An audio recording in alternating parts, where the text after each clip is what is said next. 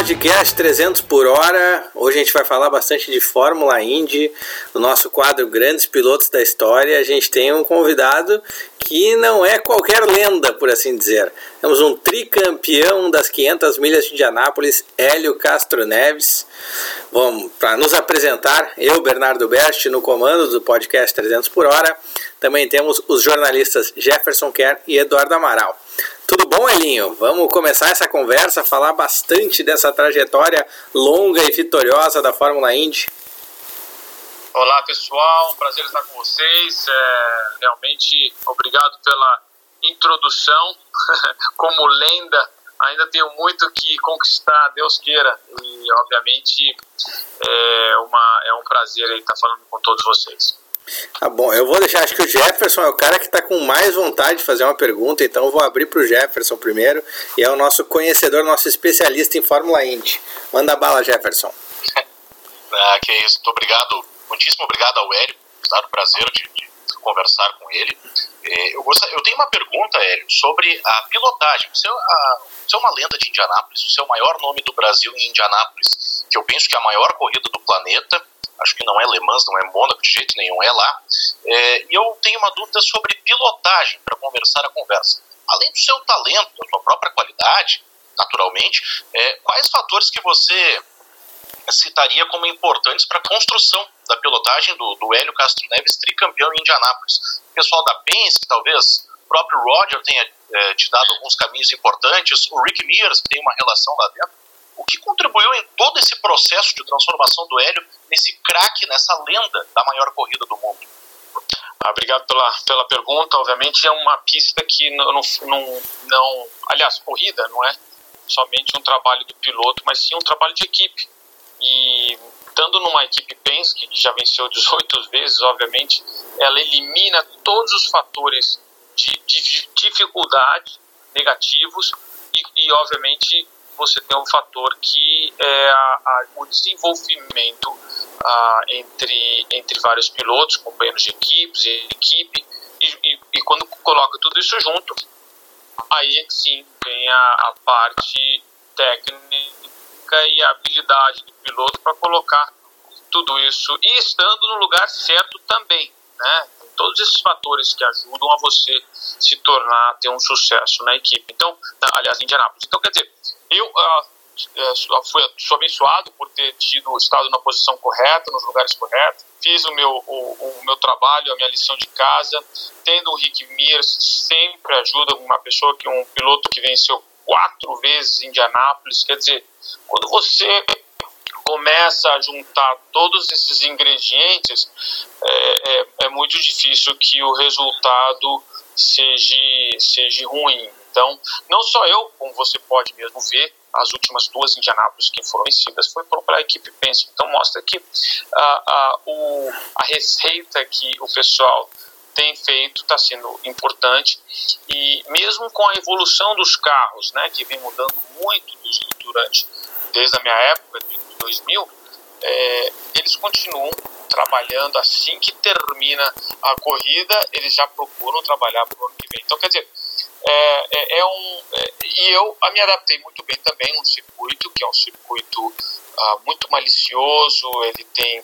Eu tenho muito respeito, talvez, esse tipo de atitude, você entrando na pista, por mais que eu já tenha vencido três vezes, toda vez que eu chego, é, é, um, é um circuito que intimida, é um circuito que nós estamos falando de acima de 350, 360 km por hora.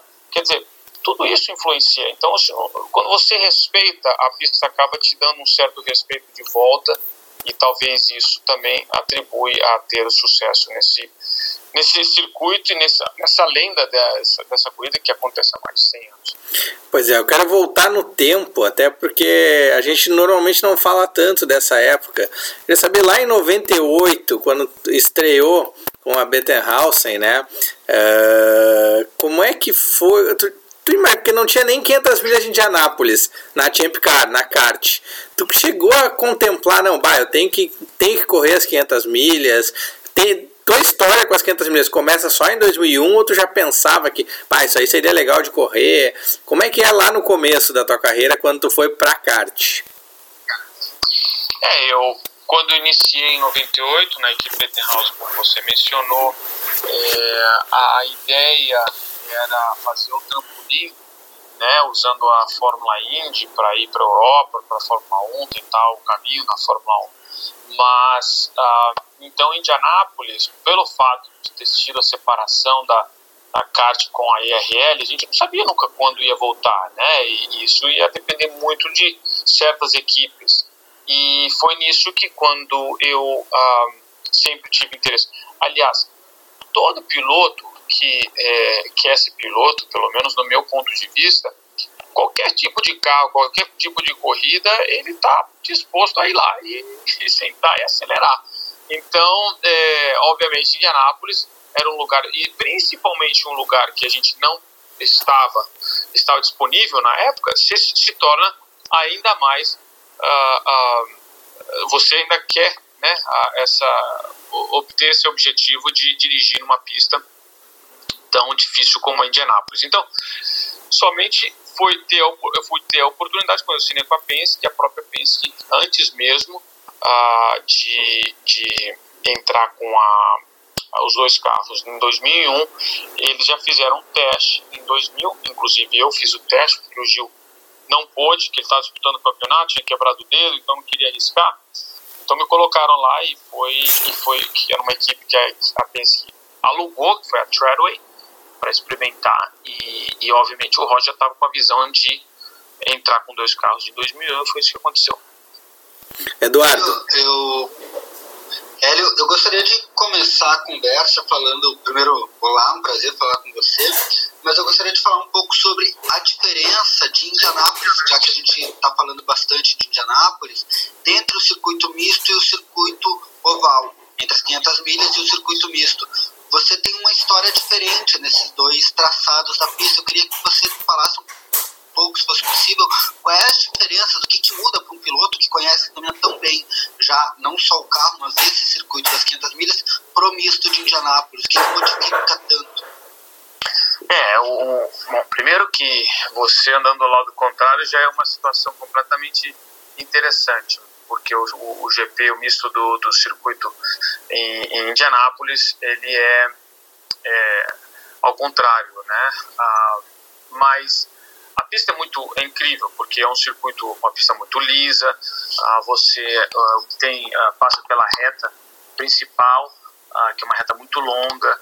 A, a, maneira de dirigir, você tem que ser no oval, você tem que ser muito mais suave no volante uh, menos agressivo do que um circuito misto, como o, o, GP. Você tem, que, você tem que jogar o carro em cima, quase cortando praticamente a tangente da curva para você ganhar tempo.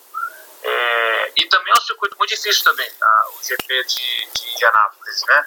Uh, mas a, a, maneira de pilotar é bem diferente. Por mais que você veja a gente andando acima de 350 km por hora no oval, é, é, você tem que, acredite ou não, ser muito mais cauteloso, porque quando as coisas acontecem, não só elas acontecem muito rápido, mas também acontece de uma maneira violenta que machuca, né? Machuca não só pode machucar o piloto e o carro, obviamente, vai, vai bater e você vai perder a maior parte do tempo consertando do que desenvolvendo uh, para poder melhorar. E como detalhes fazem muita diferença no circuito oval, é, quando você perde tempo nisso, é, é, se torna crucial para quando chegar no dia da corrida para você ter uma performance boa. Então, são dois estilos diferentes, mas são estilos, é, mas é, é, é, prazeroso da mesma maneira os dois estilos.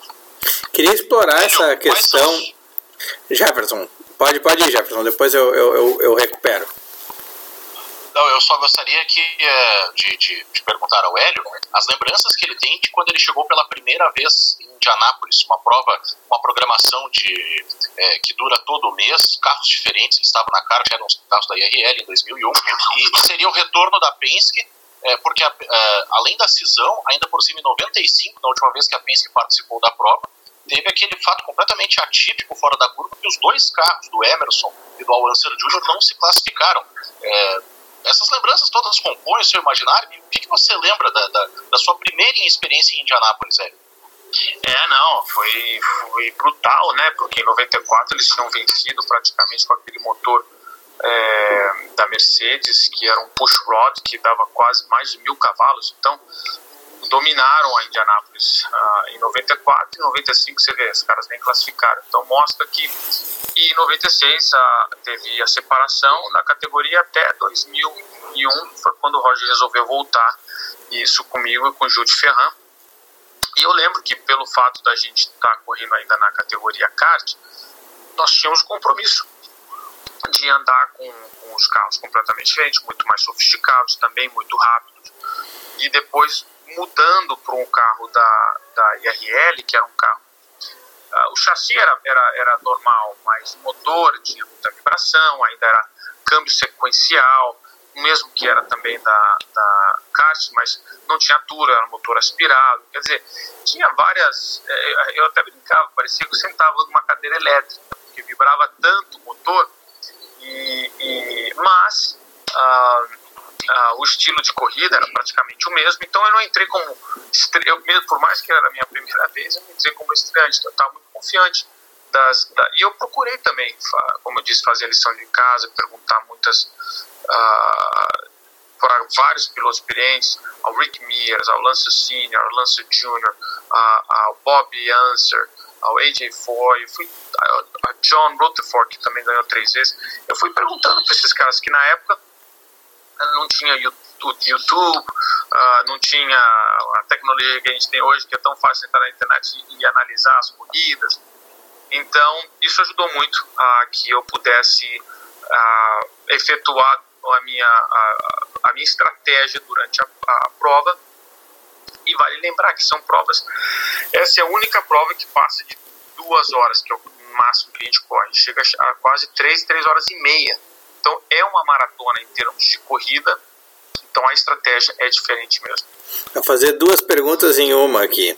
Uma é quando conversava com esse pessoal experiente e tal, porque piloto gosta de guardar uma carta na manga, e não sei quantos desses ainda estavam correndo nessa época, ou pelo menos tinham alguém é, que um, assim, alguém que eles gostavam mais que tu, que era desconhecido, que ganhasse a prova. Como é que era essa relação? Tem uma camaradagem de Anápolis, os pilotos se passam informação, principalmente para os novatos, para não dar nada errado. Tu já passou a informação para alguém? E a outra questão, a Indianápolis é mais tática ou mais técnica do piloto para tu administrar essas várias horas de corrida? É, a segunda pergunta, tática e técnica, eu, eu, vou, eu vou palpitar que a, a, a parte tá, a tática funciona 60% e a técnica 40%. Por que, que eu digo isso? Pelo fato de ser uma corrida tão longa e depende, não depende só do piloto, por mais que ele seja um piloto super técnico, e eu já tive situações do carro estar super rápido e não vai chegar em segundo. Então, é, é, eu acredito que a, a, parte tática dessa corrida é, é, prevalece pelo fato de ser uma corrida muito grande. Então, você pode às vezes começar até um pouco mais uh, conservador e ser agressivo no final, e isso acaba te ajudando. E, e, falando da outra pergunta, ela, é, quando eu conversei com os pilotos, o único que estava correndo ainda era o Alança Júnior. Mas talvez por, por apenas que está voltando, a gente ter feito uma corrida anteriormente em Indianápolis, muita gente esqueceu, a gente fez uma corrida em Phoenix naquele ano, e nós, eu e o Gil, não terminamos. Quer dizer, muita gente é, meio que fez piadas, a imprensa meio que criticou, tá vendo, a gente voltando. E tudo bem, ficou na nossa, porque corridas são corridas, não, deu certo. Aliás, aquela foi a fundação da vitória do primeiro e segundo lugar que eu e o Gil conquistamos, porque nós resolvemos o que, aconteceu, analisamos, consertamos e voltamos para Indianápolis. Então, mas foi muito legal, porque acho que o pessoal de Indianápolis, esses pilotos, viram que a gente não estava debochando, uh, uh, chegando como de primeira, uh, querendo. Eh, pelo contrário, e acho que talvez eu, perguntando para todo mundo, pedindo opinião, eh, conselhos, eh, acho que eles viram que nós, os, tanto eu quanto o Gil, quanto a equipe, né, estávamos aí para disputar, não estávamos querendo mostrar que a kart na época era melhor que a, a IRR. Eu senti uma amizade muito grande, uma, uma cordial, como se diz? Cordialidade. Cordialidade, é, foi muito cordial. Exatamente, muito grande pela. pela pelo... eu, gostaria, eu gostaria de questionar uma, uma situação que foi esse retorno da Penske para a Fórmula Indy e, e, como é que foi a tua história na Penske? Foram mais de 20 temporadas na equipe, o Roger Penske é um dos grandes nomes do automobilismo mundial, uma pessoa que tem uma capacidade de negócios, de gerir negócio incrível. Como é que era ter ele como chefe de equipe? Como é que era, foi a tua relação com essa equipe que é uma das grandes equipes do automobilismo mundial? Olha, minha relação com o Roger é uma relação uh, de um de amigo, de um. Eu sou um super fã do Roger. É um, talvez é o cara que, aliás, é o cara que eu, que eu conheço que é mais poderoso que pode ser em, termos de, em todos os sentidos que você possa imaginar, mas é o cara mais ser humano também que, que eu já conheci. É, eu vi muitas situações de repórteres, de pessoas é, meio que atacando, meio que inveja, meio que, enfim, falando negativo.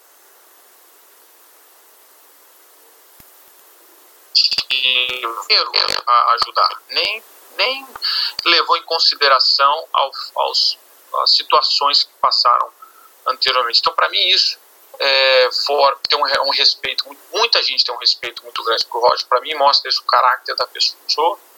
É, por isso que ele tem não só sucesso na equipe, e é um apaixonado por corrida também. Ele podia muito bem estar jogando seu golfe, andando no bote dele, né, desfrutando aí da, do sucesso, do, da fortuna. Pelo contrário, ele está todo final de semana, inclusive agora até dono da equipe de uma da, de Anápolis e dono da, da categoria. Então mostra que é um apaixonado. Então, para mim, isso é, é, a mesma coisa que eu sinto, que eu sou fã de automobilismo, amo o que eu faço, então essa relação é, é uma relação muito forte, é, que entre que eu, e eu sou muito grato por tudo que hoje, inclusive, somos até sócios em concessionárias aqui nos Estados Unidos, então eu sou muito grato por tudo que ele tem feito por mim. Eu vou aproveitar então o gancho desse, dessa relação de vocês para perguntar como é que foi a conversa ali uns anos atrás para definir essa parceria que seguiria nos protótipos, mas que teria um pouco de freio na, na Fórmula Indy. Ele que teve que te convencer a meio que abandonar a temporada completa, a disputa pelo título da Indy. Foi uma conversa, os dois chegaram à mesma conclusão. Foi rápida, durou um ano inteiro. Como é que foi esse debate ali para decidir fazer, focar nas 500 milhas e nos protótipos? Como tudo na, na, na equipe Penske, ele é muito bem planejado, né? E o Roger não é diferente, ele está por trás de tudo isso. Então ele fez em 2016, dizendo que já estava pensando em, em, em, entrar na, na, na, perdão, 2015, né? Já estava pensando em entrar na categoria com a Acura e, e mencionou isso, mas não tinha nada acertado, não tinha nada concretizado, tanto a Acura quanto quanto a mim, mas ele já veio que indicando. E eu fui sempre muito leal à equipe que não há dúvida, que foi quando chegou em 2016, no mês de 2016, que foi concretizado o, acordo com a Acura para eles voltarem, e o Roger falou, olha, é você que decide, você pode seguir adiante ou você fica com a gente. Aí eu, puxa vida, essa não era a encruzilhada que eu queria tomar. E, e aí eu foquei, me dá um tempo aí para dar, dar uma pensada, né? Falei, será que vou para uma outra equipe? Será que eu vou para outro lugar? E eu gosto muito da equipe Penske, obviamente, como eu disse, é uma super equipe. E, e automaticamente, uma dessas respostas em Toronto, que a gente estava, é, eu falei, pô, Roger, vamos fazer mais um ano, mais um ano de, de Indy, né? A gente faz mais um ano aí eu mudo para. Tem mais um ano ainda para ganhar Indianápolis, ganhar a corrida, que era 2018, 2017. E ele, ele disse, vamos, me ajuda, eu preciso de você para estar tá lá na Ágora. Quando ele falou isso, preciso de você para estar tá lá na Ágora, eu falei, putz, também me colocou na parede agora, né, no lado, no lado sentimental. E eu vi que também, ó, obviamente, eu não ia ter mais que dois anos é, em relação a, a, seguir. Não era mais, já não sou mais um, um jovem. Eu sei que eu tenho muita energia, muita garra e, quero seguir, né? Queria seguir adiante, quero seguir adiante, né? Correndo nos protótipos, no, nos, no, nos, na forma Indy, no Open Wheel, né? Porque é onde eu fui criado. Mas foi nessa decisão que a gente conversou e, e deu certo. Ah, é, todo aquele tem sempre nós brasileiros temos sempre aquele qualquer mudança é um é um, é um impacto grande, mas eu eu segui adiante com a equipe isso isso para mim tem sido fantástico. Hélio, é... desculpa, Jefferson. Uh, eu, eu, gostaria de aproveitar o ensejo que a gente está falando sobre o Roger. E, Hélio, você teve aquele episódio difícil em 2009 que você superou de forma magistral, vencendo a corrida, depois é, aquela volta por cima fantástica. É, eu queria saber de você da relação com o Roger naquele momento. Você estava com um problema grande e continuou na equipe, tanto é que você, é, quando saiu seu veredito da, da inocência, você voou para Long Beach e participou da prova praticamente no mesmo fim de semana. O Roger manteve você, não, ao que me consta, não suspendeu o contrato nem nada. Eu queria saber como foi a sua relação com o Roger naquele momento e o quanto ela pesa hoje é, na sua relação, nas suas ideias também de, de continuidade, de, de gratidão, é, para que você permaneça na Penske, mesmo que talvez você preferisse a Indy do que os protótipos. Queria que você falasse um pouco a respeito disso.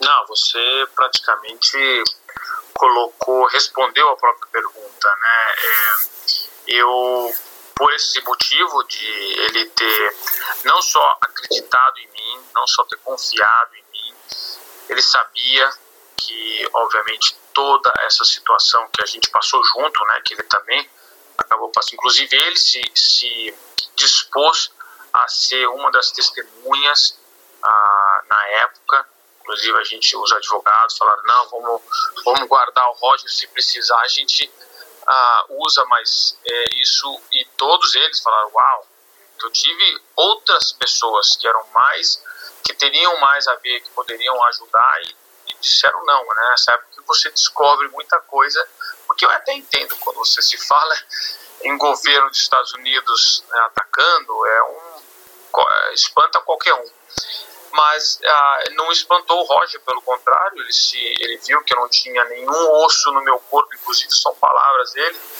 eu não tinha nenhum osso ruim no meu corpo é, para ter faz, tá feito o que o pessoal estava me acusando. E, e ele e com isso mostrou, obviamente, é, por me mantendo o contrato, ah, não, não me encerrando, não me deixou em stand-by. Obviamente, eles tiveram que ter um plano B colocando o willpower.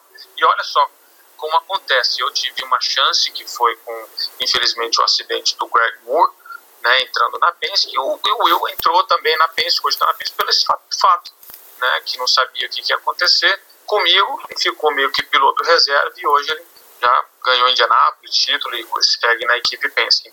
Talvez você vê, às vezes, a grama mais verde do vizinho, né, mas você não sabe o tanto que ele também trabalhou, você não sabe o tanto que difícil chegou lá. Então, eu, eu, eu vi todo esse esforço da equipe e isso pesou muito, pesa isso até hoje.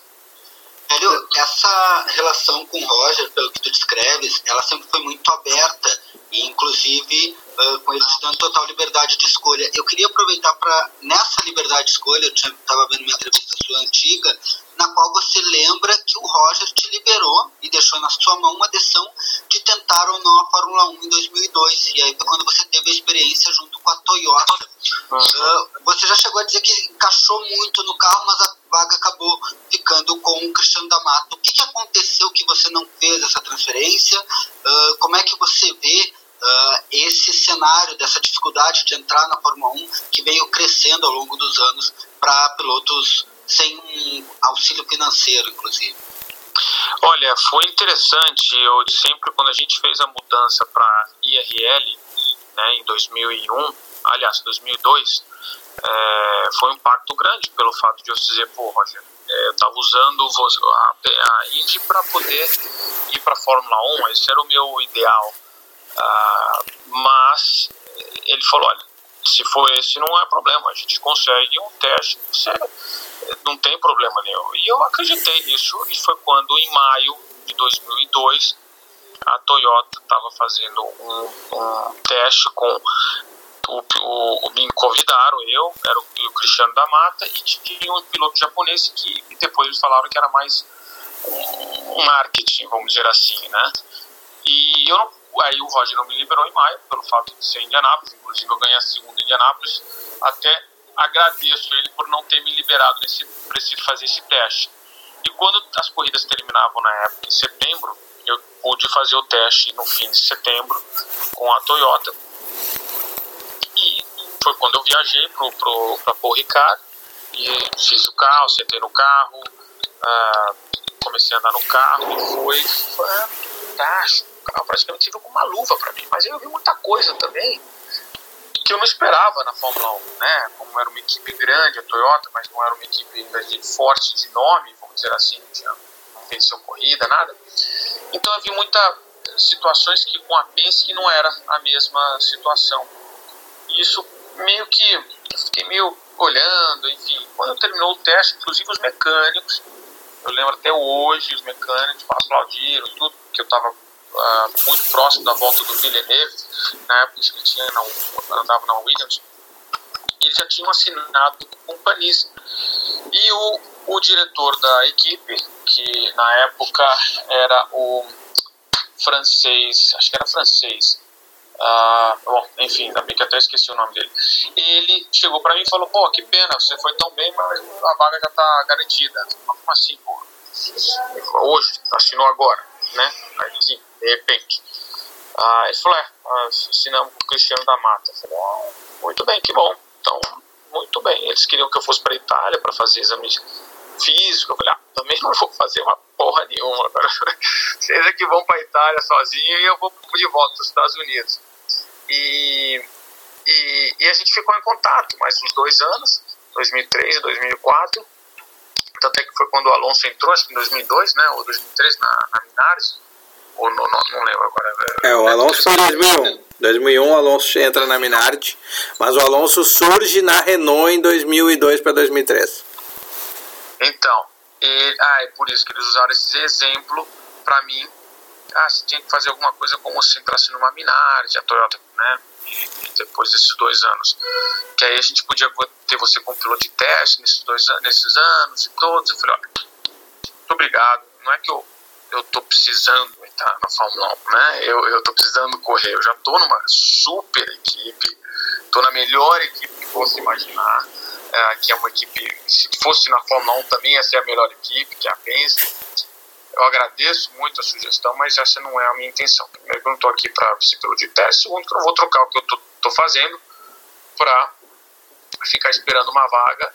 Se fosse talvez uma Ferrari, na época Williams, que era. A, a, aí também não é, não sei, eu ia pensar muito para ver, mas enfim, foi quando eu percebi que a politicagem era muito grande na Fórmula 1, era uma coisa meio surreal, uma coisa que você tinha que ter um contato, alguém aí por trás para poder manipular, enfim.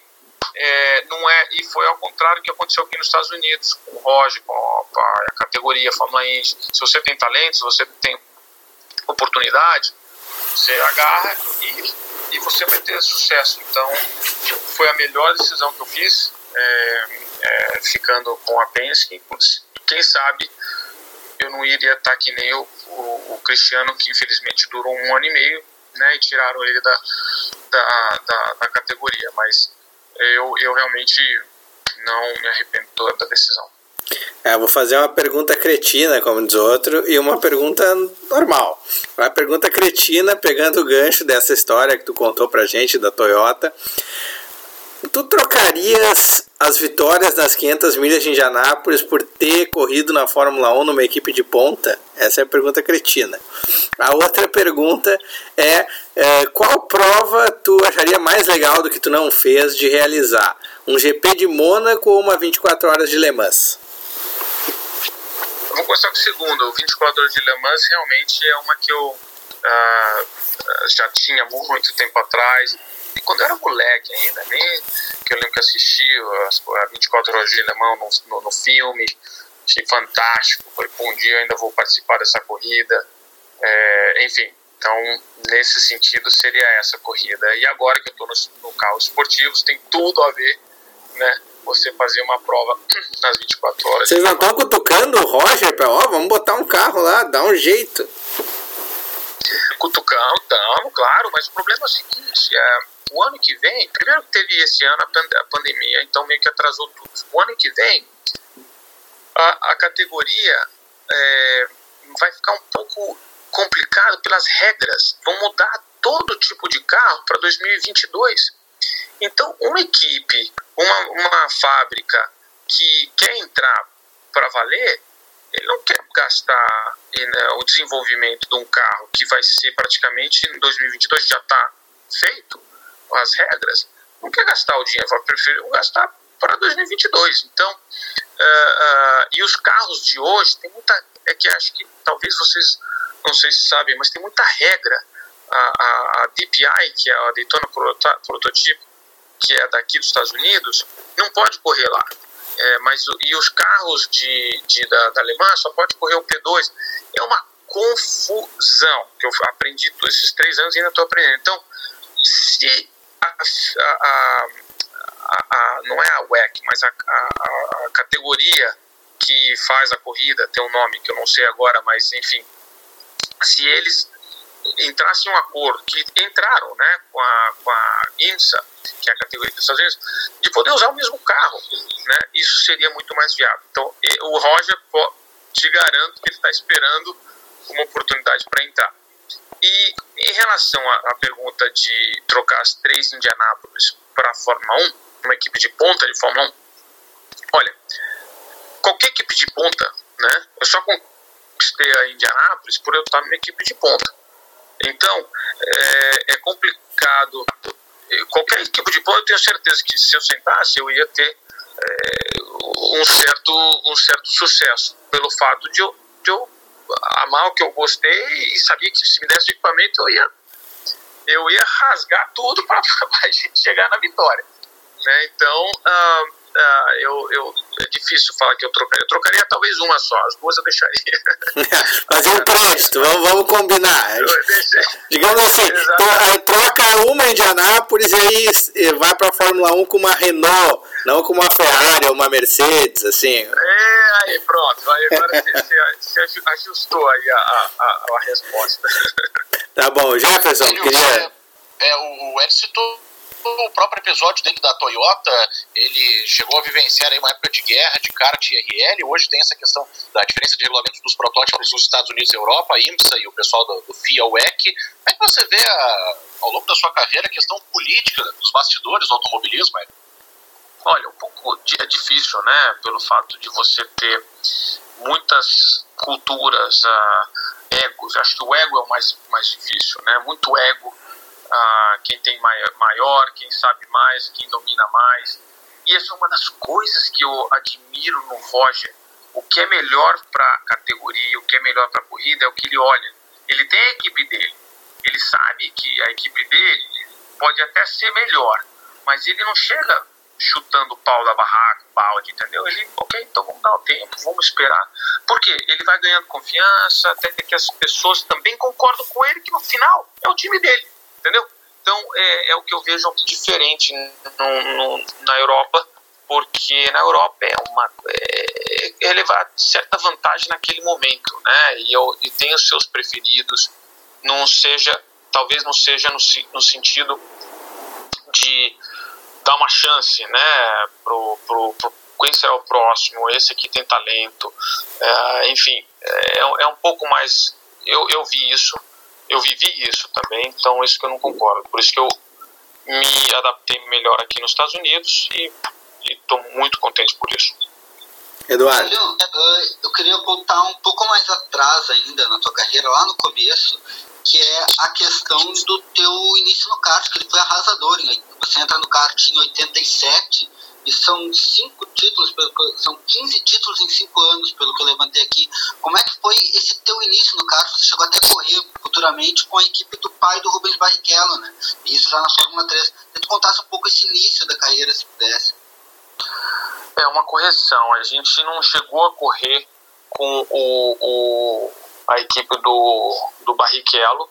a gente fez algum teste, mas não chegou a correr com eles. Ah, meu pai foi um cara, é, todo esse sucesso foi pelo meu pai, que praticamente é um fã de automobilismo, é um piloto, piloto frustrado, vamos dizer assim, e que se realizou o sonho no filho. Então, eu devo tudo isso ao Elhão, que não só acreditou em mim, mas apostou também em mim. Ele praticamente tudo que ele conquistou, ele realmente apostou. Foi lá e falou: é isso aí vai ser, vai dar certo e deu certo. Mas ah, ah, é, as pessoas certas, ele é, colocou todas as pessoas que ele colocou no sentido, a gente foi aprendendo junto, mas a maioria das pessoas foram no caminho me ensinando, me ajudando e a gente foi ganhando. Inclusive um deles é o próprio Américo Teixeira que está comigo desde quando eu era moleque. Então você vê que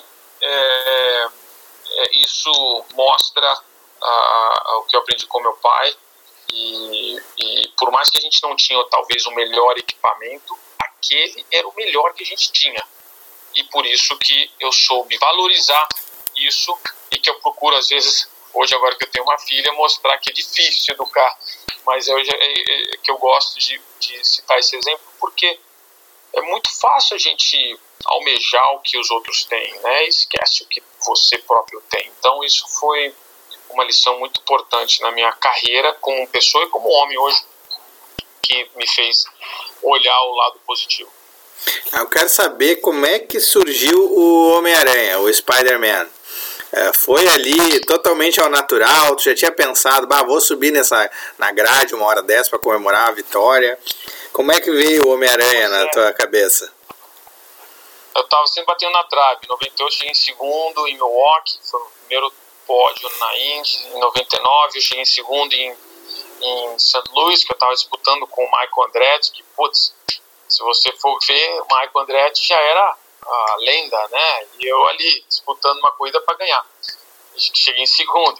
Uh, e aí, finalmente, em 2000, eu venço minha primeira corrida com a Penske, é, que foi. O Gil já tinha vencido, então aquela coisa, o companheiro de equipe venceu, você também tem a obrigação de vencer, que é o meu equipamento. E deu certo. Ah, na época também o Gil ajudou muito, aliás, foi um cara que eu aprendi muito, né, em relação ao companheiro de equipe, foi um dos caras que eu aprendi muito em, é, na Fórmula Indy. E, e essa vitória estava tão contente que no Drive Meeting, né, na reunião dos pilotos, eles tinham falado quando você vence, você vai pro uh, para a área é, específica para o piloto, que está a imprensa, a equipe, todo mundo esperando.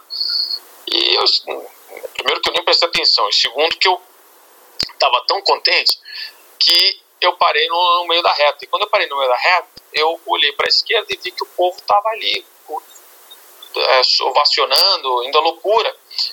E eu falei, pô, mas eu não parei por eles, né? Eu meio que, cadê o pessoal? Cadê todo mundo? E eu, quando eu vi isso, falei, ah, vou ali então comemorar com, a, com o fã. E subi na grade, subi no alambrado. E, e não tinha ideia do que eu estava fazendo. Tava ali meio que explosão, tava tão contente. Realmente foi uma, uma foi super espontâneo. Depois que aí veio todo mundo, a equipe, a gente comemorou e depois. E aí, nessa época era justamente na época que o, o, o filme Spider-Man estava o Homem-Aranha estava saindo. Então estava sendo uma promoção muito grande. E um dos repórteres da ESPN citou, pô, você é o Spider-Man agora da Fórmula Indy. Eu falei, ah, gostei desse, desse, desse sobrenome, desse apelido, espero que agora tenha os superpoderes do, do Homem-Aranha. E ficou, e deu certo, que aí você viu que todas as coisas que a gente ia, depois, tinha menino de né, criança vestido de, de Homem-Aranha, todo mundo perguntando, vou estar tá lá na sessão 3, pô, vai lá no Alambrado, quer dizer, ficou, ficou muito bacana a maneira de celebrar e, e, e todo mundo, e quando é espontâneo, obviamente fica legal. Que você citou o Gil, saiu uma matéria muito bacana no site da Pense sobre a relação de vocês. E uma coisa que me, me chamou a atenção é de que o, o, tem uma passagem dele, do texto que cita que o Gil estava na reunião que você fecha o acordo com o Roger Penske e, e, e eu vi a sua live com o site motorsport.com na semana passada. É, você cita um, num momento que no próprio dia da corrida de Fontana, onde teve o lamentável falecimento do Greg Moore, o Roger e um dos filhos dele, o Greg Penske, é, lhe procuram vocês praticamente acertam ali. como é que foi? Você saiu de Fontana naquele 31 de outubro de 99, fechado ou quase fechado com a Penske? Ah, não, não, não tinha ainda fechado com a Penske. A gente conversou, mas tinham situações, né? É, inclusive, sim, o Gil estava nessa reunião, mas não, ele, ele, eu lembro até hoje ele falando ah, quando saiu. E, e, era legal, porque o Gil era um irmão mais velho, né? Conheci ele na, em 95 em, em ah, na Inglaterra. Eu estava chegando na Inglaterra, ele estava indo pra, pra, pra, vindo para os Estados Unidos para correr da, na, ah, não lembro o nome da equipe agora, mas enfim. A equipe Hall? Hall, exatamente. A equipe, o, Jim Hall, exatamente. E aí, então a gente meio que se conheceu muito, muito rapidamente. Mas ele passou uma, uma, uma presença tão boa que quando ele estava aí nessa reunião né, para conhecer o piloto tudo, eu falei, bom, ele falou, vem com a gente, vamos com a gente que vai dar certo. Então, mas mesmo assim eu não tinha assinado nada, a gente só conversou. Eu estava um pouco confuso pelo fato de.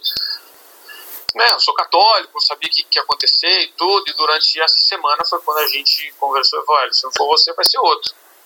E foi aí que é, foi meio que um. Opa, acorda aí, meu, realmente, alguém vai, vai entrar aqui, então que seja eu. E foi aí que, gente, que deu certo. Mas o Gil foi um uma presença exclusiva até hoje. É, nós somos primeiro que nós somos vizinhos, estou morando na mesma rua que ele e de vez em quando ele aparece aí para encher o meu saco. E eu para encher o saco dele. Hélio, você... Vai, Eduardo. Uh, eu queria uma, uma questão que eu já vi você falando. Como é que foi a experiência e quantos anos tu tinhas quando tu saiu de casa para tentar, para começar na Fórmula 3 ainda na, na Inglaterra, uh, como é que foi, foi a experiência depois de trocar para os Estados Unidos, ou seja, dois intercâmbios culturais em pouco tempo e você, uh, muito jovem ainda, queria que você falasse um pouco sobre essa experiência de que o piloto tem que, muitos pilotos têm que tomar, sair do seu país para tentar fazer a vida, né? E antigamente, tempo atrás ainda isso era mais uh, pujante, mais visível, né? É, foi complicado, né? Eu imagino, Ribeirão Preto, no interior de São Paulo, uh, saindo para ir para Inglaterra, não falando, falando inglês, eu, eu, estudava inglês, mas só as partes técnicas do carro, caso tive, né? E eu já fui pensando mais quando eu tiver que falar com engenheiro, enfim. Mas foi foi uma cultura muito difícil, né? Era uma cultura diferente, língua diferente, lugares diferentes. Eu aprendi muita coisa, né? Pagar conta, é, é, é, todo esse tipo de cozinhar, limpar casa, essas coisas.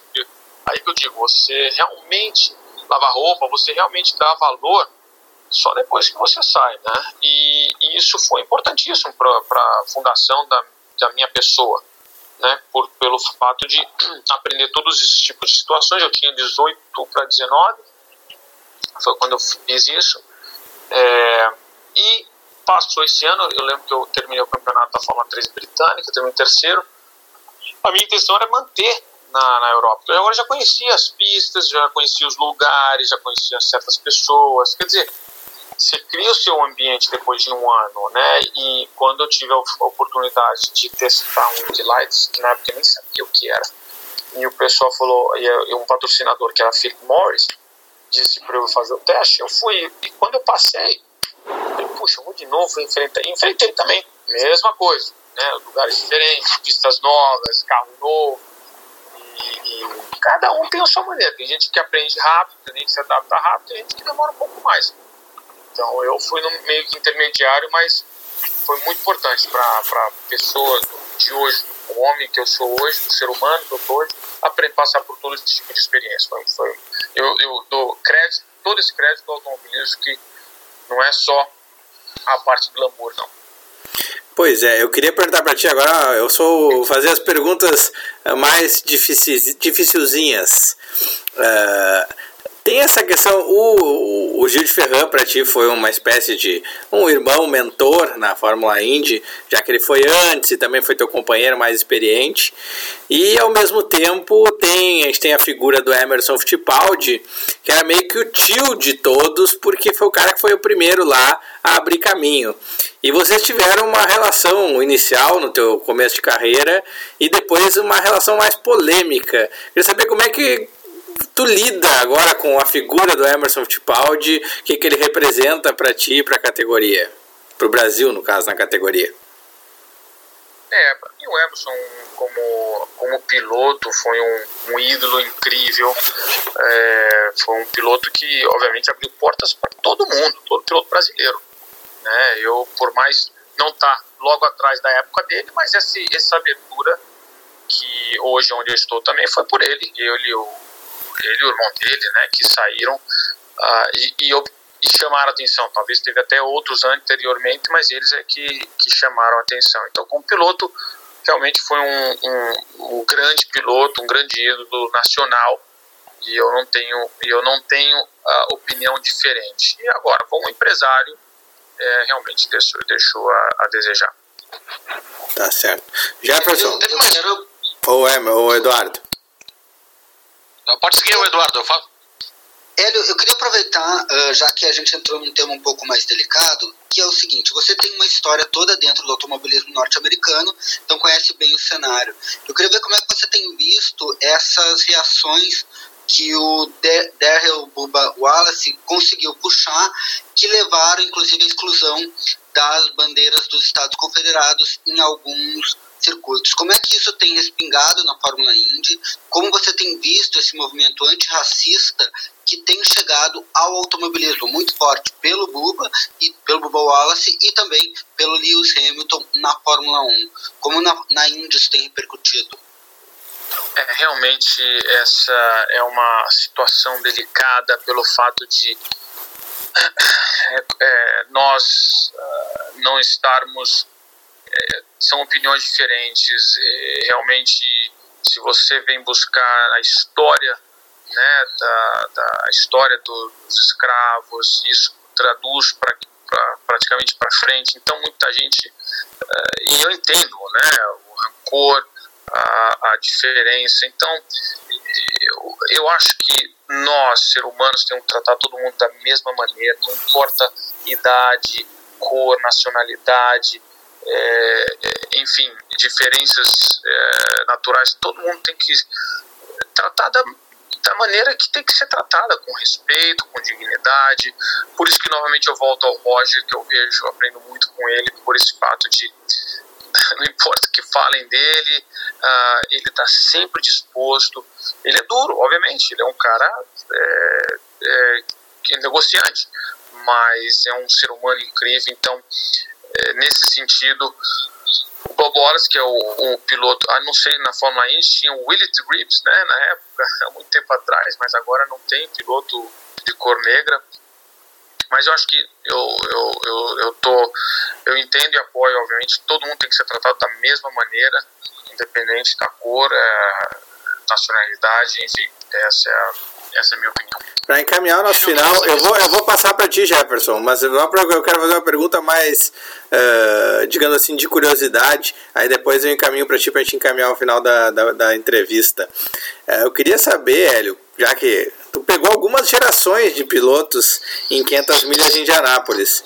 E eu queria saber de ti quem foram os dois mais casca grossa, assim, de disputar roda com roda no oval. Os dois caras, assim, é, vamos dizer assim, vamos botar mais pro lado do respeito, assim, de, de que, pá, esse cara é complicado de, de enfrentar. Quem foram os mais casca grossa? Olha, casca grossa, casca grossa, foi um, é, foi um companheiro de equipe que eu tive que se chama Sam Hornish. Esse daí, rapaz, era um em, em circuito misto, um zero à esquerda, mas em oval era o zero, era o cara. Ele realmente tinha uma característica muito interessante de quando a coisa meio que espanava, né, vamos dizer assim, ele encontrava uma solução que só ele conseguia e essa solução ele muitas vezes saía muito bem e ficava complicado. Então era um cara que e não tinha muito respeito. Ele talvez a, a cultura dele ou a formação dele, ele não era um cara muito bem é, humorado. Então era era um, era chato lidar com ele. Uh, nesse, ainda mais dividindo a equipe né, no dia a dia. O cara com respeito, que foi o Gil, o Gil, esse eu lembro que várias vezes a gente é, disputou muitas curvas e praticamente, meu, era centímetros de distância, mas com muito respeito. E o Tony também era outro, é outro cara que eu, eu tenho um carinho muito grande e hoje eu sou um piloto que sou hoje por ele. Então, foi um competidor muito uh, uh, acirrado, talvez até. Esse é o irmão gêmeo, vamos dizer assim, que eu tive, pelo fato da gente ser muito próximo em idade e, e nós estarmos paralelamente, né, sempre disputando. E ele foi um cara que também, quando a gente brigava é, nas pistas, era ui, eu tenho que frear mais dentro que ele e ele ao mesmo tempo e a gente tem que estar na frente. Então foram dois pilotos também que é, eu sou hoje quem eu sou nas pistas por eles. Jefferson. Hélio, é, uma curiosidade meio aleatória, tá? É, duas perguntas em uma, se tu me permites, por favor. É, houve uma foto na última intertemporada, do fim do ano passado para o começo desse ano, é, que eu vi uma foto sua com o Zac Brown, em alguma coisa da McLaren nas redes sociais. Queria comentar, um amigo bem em tom de brincadeira, mas é, será que a gente veria o Hélio na McLaren na Indy em 2020? Queria saber se teve algo nesse sentido e quais são os seus planos para o futuro. Se você já, já conversou com o Roger sobre continuar em Indianápolis além desse ano, é, o, o, futuro é, nos protótipos ou em alguma outra categoria. Se com o Roger, dono de tudo, você daqui a pouco vai ser presidente da Fórmula Indy algum dia, o que, que o Hélio Castro Neves pensa é, daqui para adiante? Você é experiente, mas inspira jovialidade. Imagino que tenha muitos planos legais aí pela frente.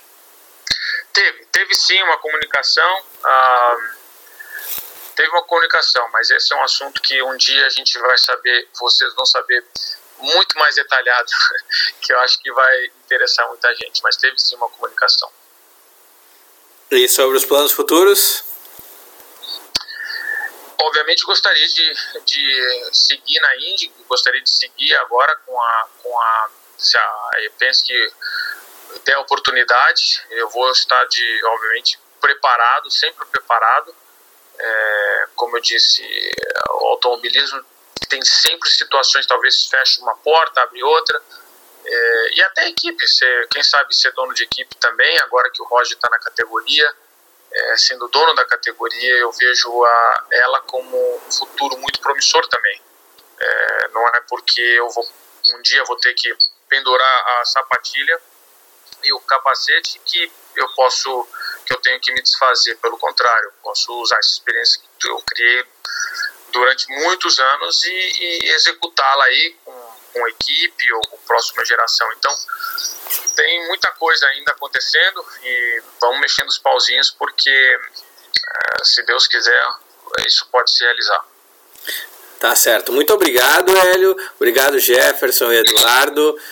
Foi um bate-papo muito bacana. A gente aprendeu um monte de Fórmula Indy. Valeu, gente. Obrigado. Se mantenham aí seguros vocês com, com essa pandemia, coronavírus. E vamos que aí semana que vem já estamos voltando a correr os prototipos. Quem sabe essa vitória sai, que é o que a gente esperava ano passado. Então agora os prototipos, quem sabe, sai para que siga adiante esse campeonato que pode ser nosso. Valeu. Certeza. Grande abraço. Um abraço, agradeço a oportunidade de falar com você, Hélio. Muito obrigado a todos e aos ouvintes.